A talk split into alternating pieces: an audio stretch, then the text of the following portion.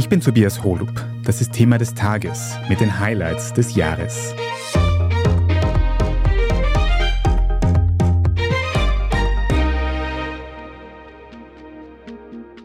Wir haben ein Jahr hinter uns, das vor allem von Krisen geprägt war.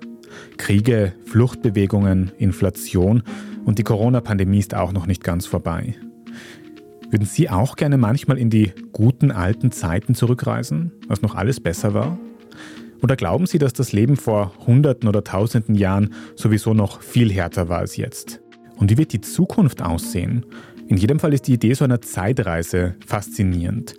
Deshalb hat unser Wissenschaftspodcast Rätsel der Wissenschaft ergründet, wie Zeitreisen möglich wären und ob sie das vielleicht schon sind. Unser gewohntes Thema des Tagesprogramm mit aktuellen Nachrichten von Montag bis Freitag, das gibt es an dieser Stelle ab dem 8. Jänner wieder zu hören. Bis dahin aber viel Spaß mit unseren Podcast Highlights. The most bizarre aspect of traveling near the speed of light is that time slows down. All clocks, mechanical and biological, tick more slowly near the speed of light.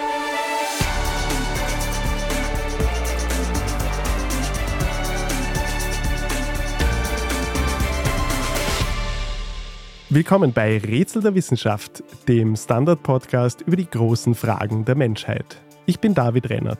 Und ich bin Tanja Traxler. Wir tauchen ab jetzt jeden Mittwoch ein in die ganz großen und ganz kleinen Mysterien unseres Universums. Und um keines davon zu verpassen, abonniert ihr uns am besten gleich bei Apple Podcasts, Spotify oder wo auch immer ihr uns am liebsten hört.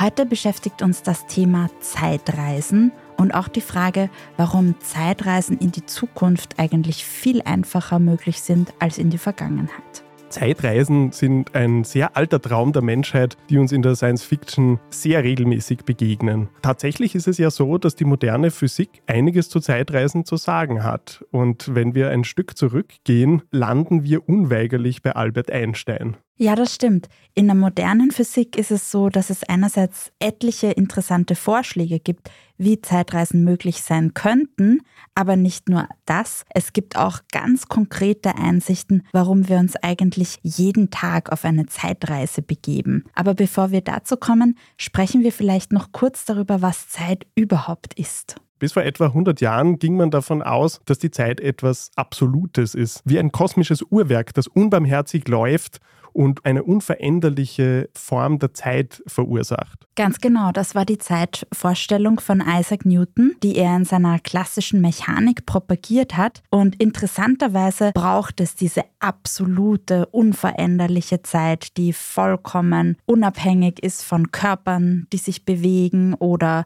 Gravitationskräften, was auch immer. Das braucht es gar nicht für seine klassische Mechanik. Trotzdem hat Newton die Zeit als absolut gesetzt aus theologischen Gründen. Und das entspricht eigentlich auch viel mehr unserem Alltagsverständnis von Zeit. Ja, genau. Also Newton hat eigentlich in eine Physik gefasst, wie wir Zeit herkömmlich in unserem Alltag verstehen, als unbarmherzig und unveränderlich. Wir sind der Zeit einfach unterworfen und sie biegt sich nicht nach unserem Gefallen. Jetzt wissen wir aber dank Albert Einstein, dass das nicht so ist. Die Relativitätstheorie ändert ja auch unser Verständnis von Zeit. Ja, genau. Durch Albert Einsteins spezielle Relativitätstheorie ist es so, dass Zeit und Raum als ein Kontinuum erfasst werden, also die vierdimensionale Raumzeit, wo Zeit eigentlich als so etwas Ähnliches verstanden wird wie eine weitere Raumkoordinate. Wenn jetzt Zeit relativ ist, was bedeutet das für die Möglichkeit, Zeitreisen zu machen? Du bist Physikerin, Tanja, vielleicht kannst du das kurz erklären. Aus Albert Einsteins Verständnis ergeben sich mehrere Implikationen für unser Verständnis von Zeit und auch für die Möglichkeit von Zeitreisen. Und eine interessante Konsequenz der Relativitätstheorie ist, dass sich die Zeit ändert abhängig vom Bewegungszustand. Also zum Beispiel, wenn sich ein Mensch bewegt in Relation zu anderen Menschen, die in Ruhe sind, dann vergeht die Zeit dieses bewegten Menschen weniger schnell als der Personen, die in Ruhe bleiben. Gewissermaßen ist der Mensch, der sich sehr schnell bewegt, im Vergleich zu jemandem, der Ruhand bleibt, ein kleines bisschen in die Zukunft gereist. Ja, genau. Einer meiner Physikprofessoren hat immer den bisschen halblustigen Witz gemacht, Laufen hält jung, was einfach heißt, dass man am Ende der Laufstrecke etwas weniger gealtert ist als die Personen, die in Ruhe geblieben sind, relativ dazu. Es ist erstaunlich, dass das möglich ist und dass wir uns in dieser Form täglich auf Zeitreisen begeben. Man muss aber auch dazu sagen, es geht da um sehr, sehr geringe Zeitspannen, also die sich nicht einmal im Sekundenbereich abspielen, sondern viel, viel kleiner sind. Das hängt jetzt davon ab, wie schnell man sich bewegt, oder? Also je schneller ich mich bewegen würde im Vergleich zu dir, desto langsamer würde meine Zeit vergehen nicht subjektiv, also anfühlen würde sich für mich genauso wie für dich. Also eine Sekunde würde mir nicht jetzt irgendwie länger vorkommen, aber wenn ich zurückkomme, ist eigentlich für mich weniger Zeit vergangen als für dich. Ja, genau. Also wirklich relevant wird der Effekt erst, das nennt man in der Physik Zeitdilatation, wenn die Bewegungsgeschwindigkeit relativ nah bei der Lichtgeschwindigkeit ist. Also so schnell kann man leider nicht joggen oder auch nicht mit dem Rad fahren.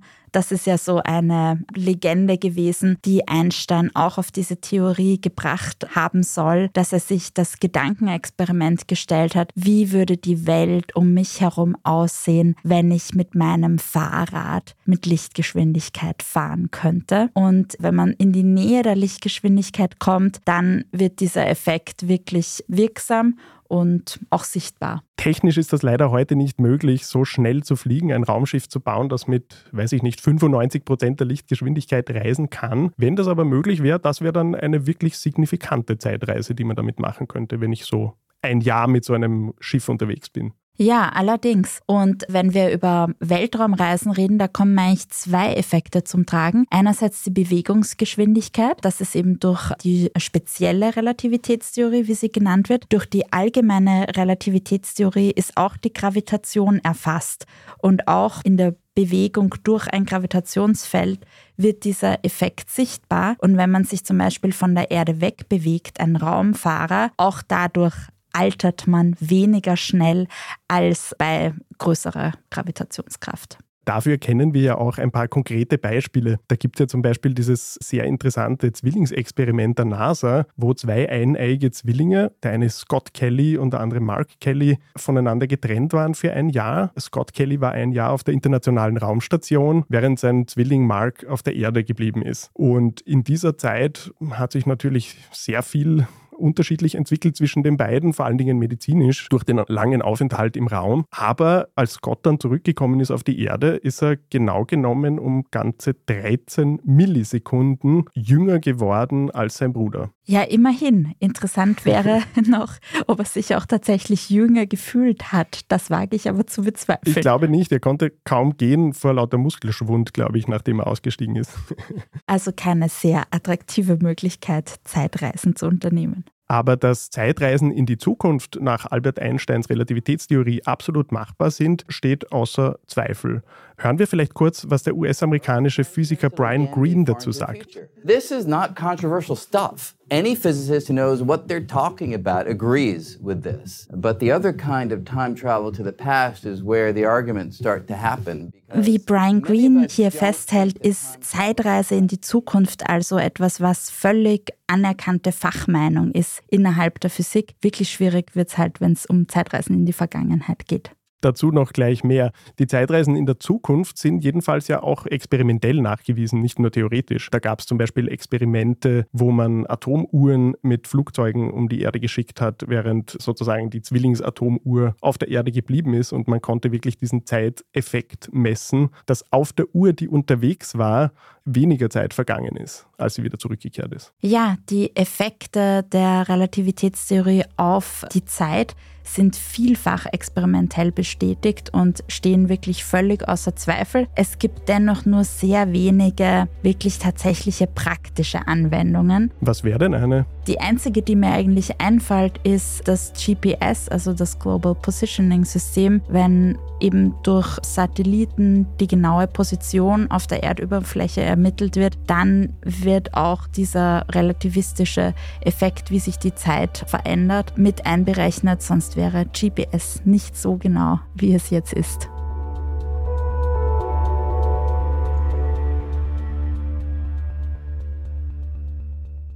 Wir machen eine kurze Pause und sind gleich wieder zurück. Standard-Podcasts gibt es ja wirklich schon zu jedem Thema. Also fast jedem. True Crime. Thema des Tages. Lohnt sich das? Inside Austria. Serienreif. Besser leben. Rätsel der Wissenschaft. Edition Zukunft. Und, und, und. Aber nicht jeder hat die Zeit, das alles zu hören. Und manchmal möchte man sich einfach nur ein paar Minuten beschallen lassen. Ich bin Scholt Wilhelm. Und ich bin Margit Ehrenhöfer. Ab sofort bringen wir auch Highlights unserer Podcasts. Für zwischendurch, wenn mal weniger Zeit ist. Diese kurzen Ausschnitte nennen wir Shorts. So wie eine kurze Hose. Oder eine kurze Geschichte. Okay. Und Shorts vom Standard finden Sie jetzt überall, wo es Podcasts gibt. Zeitreisen in die Zukunft sind also physikalisch gesehen durchaus denkbar, auch wenn wir bis jetzt das nur in einem sehr, sehr, sehr kleinen Maßstab ausführen können. Mit Reisen in die Vergangenheit schaut es da aber ganz anders aus, oder? Ja, das ist auch physikalisch gesehen viel schwieriger, wobei man auch da sagen muss, dass es einige, wenngleich auch spekulative Ansätze gibt, wie das aber dennoch irgendwann einmal vielleicht möglich sein könnte. Und interessanterweise ist auch der Grund dafür in Albert Einsteins Relativitätstheorie zu finden. Hören wir dazu vielleicht nochmal bei Brian Greene hinein.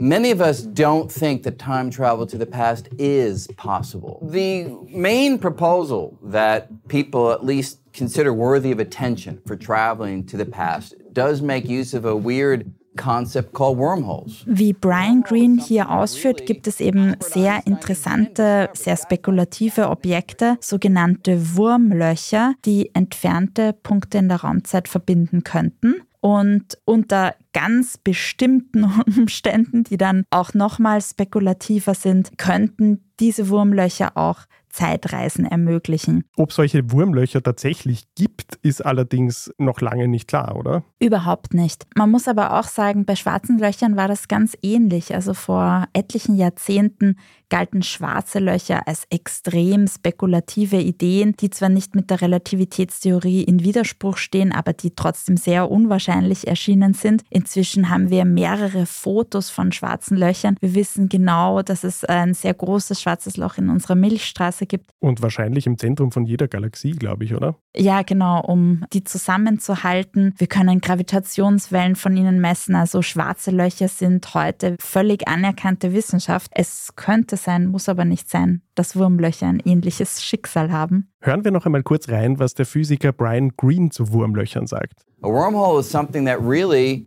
Albert Einstein again discovered. The guy's like got his name written over everything in this field. It's a bridge, if you will, from one location in space to another. It's kind of a, a tunnel that gives you a shortcut to go from here to here. In der Theorie sind sie jedenfalls möglich. Also sie lassen sich aus Einsteins Theorie als Möglichkeit ableiten. Ob und wie man sie beweisen könnte, ist unklar. Ja, genau. Also sie stehen nicht im Widerspruch zu Albert Einsteins Relativitätstheorie und man kann sich Wurmlöcher bildlich gesprochen vorstellen wie eine Abkürzung in der vierdimensionalen Raumzeit, also so ein Shortcut, wo die Raumzeit einfach extrem gekrümmt ist, dass sich dadurch eine Abkürzung ergibt. Ein Tunnel sozusagen, durch den ich gehen könnte, wenn ich denn durchgehen könnte überhaupt. Ja, das ist natürlich dann die springende Frage. Ein möglicher Ansatz, wie man zum Beispiel Wurmlöchern irgendwie auf die Schliche kommen könnte, ist, sie mit Gravitationswellen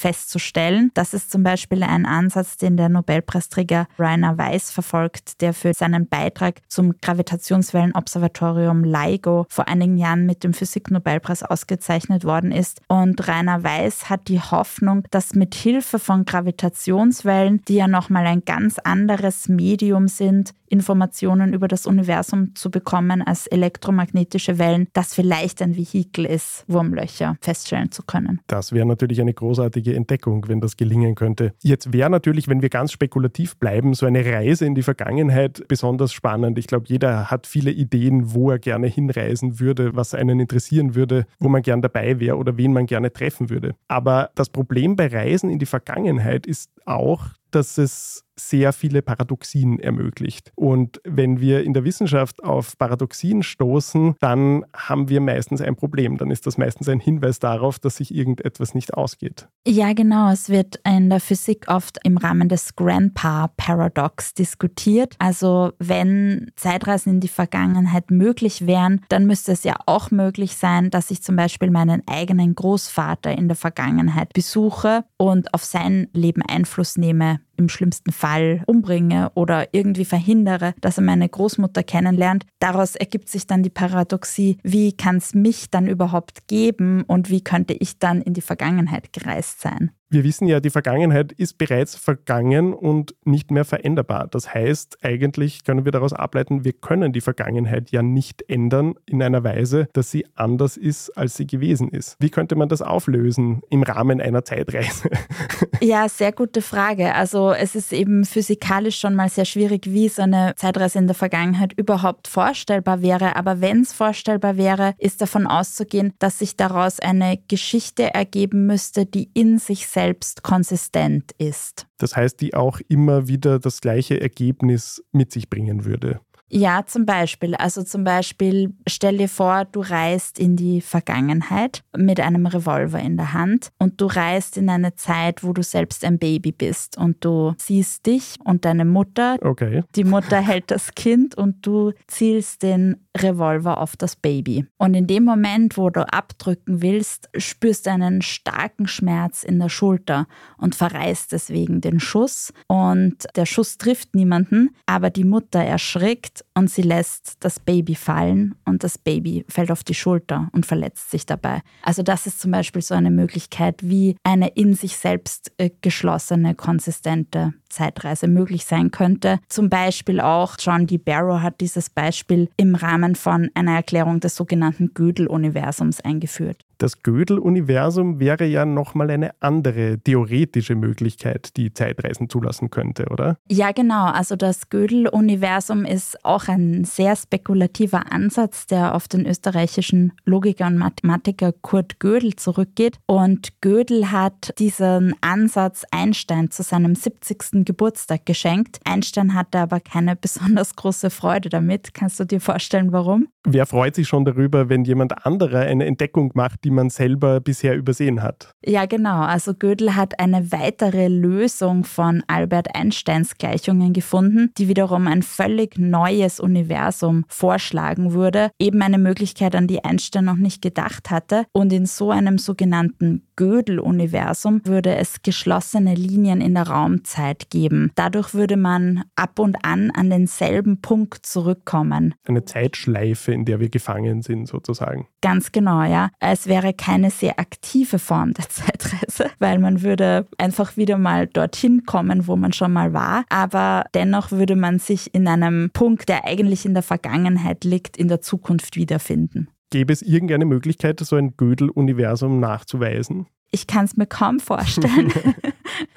Die Arbeit liegt ja auch schon einige Jahrzehnte zurück, aber interessanterweise können wir es auch nicht ausschließen. Es mhm. ist verträglich mit der Einsteinschen Relativitätstheorie. Spannend. Eine andere Frage, die sich ergibt aus der Beschäftigung mit dem Thema Zeitreisen, ist noch viel größer, nämlich was, wenn es Zeit eigentlich gar nicht gibt? Ja, genau. Damit kommen wir jetzt zur anderen großen Theorie der modernen Physik, der Quantenphysik. Und diese beiden Theorien, also die Relativitätstheorie und die Quantenphysik, haben ja beide Anfang des 20. Jahrhunderts ihren Beginn genommen. Und interessanterweise ist es immer noch nicht gelungen, sie zu einer einheitlichen Theorie zusammenzuführen. Versuche gab es ja viele aber bisher hat das nicht geklappt. Ja, genau. Also ein sehr bekannter Versuch ist zum Beispiel die String Theory, die zwar mathematisch, theoretisch sehr aussichtsreich aussieht, aber bislang fehlen leider experimentelle Beweise oder Evidenzen, dass diese Theorie wirklich stimmt. Eine andere Möglichkeit ist die Quantenschleifengravitation, Loop Quantum Gravity. Und eine Konsequenz dieser Theorie ist, dass die Zeit keine fundamentale Größe ist.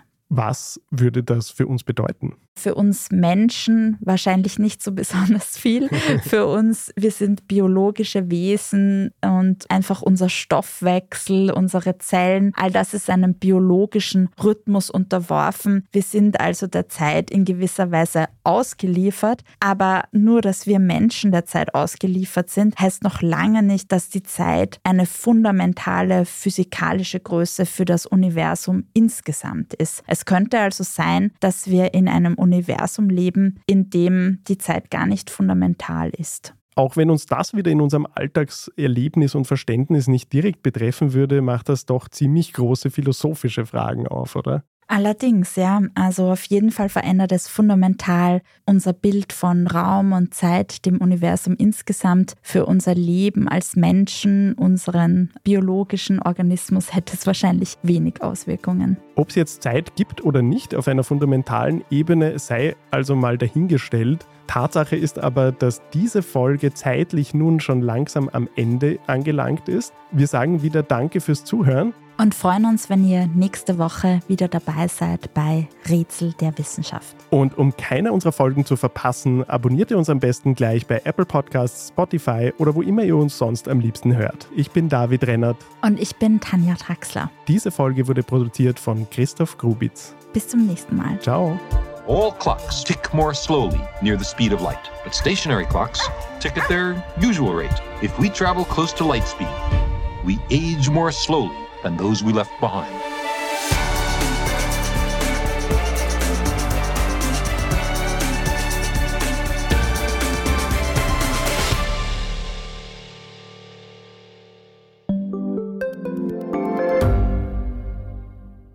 Ich bin die Franziska. Ich bin der Martin. Und wir wollen besser leben. Lohnt sich 10.000 Schritte zu gehen jeden Tag? Ist das Großraumbüro wirklich so schlecht wie sein Ruf? Spoiler, ja. Bringt's was, Intervall zu fassen?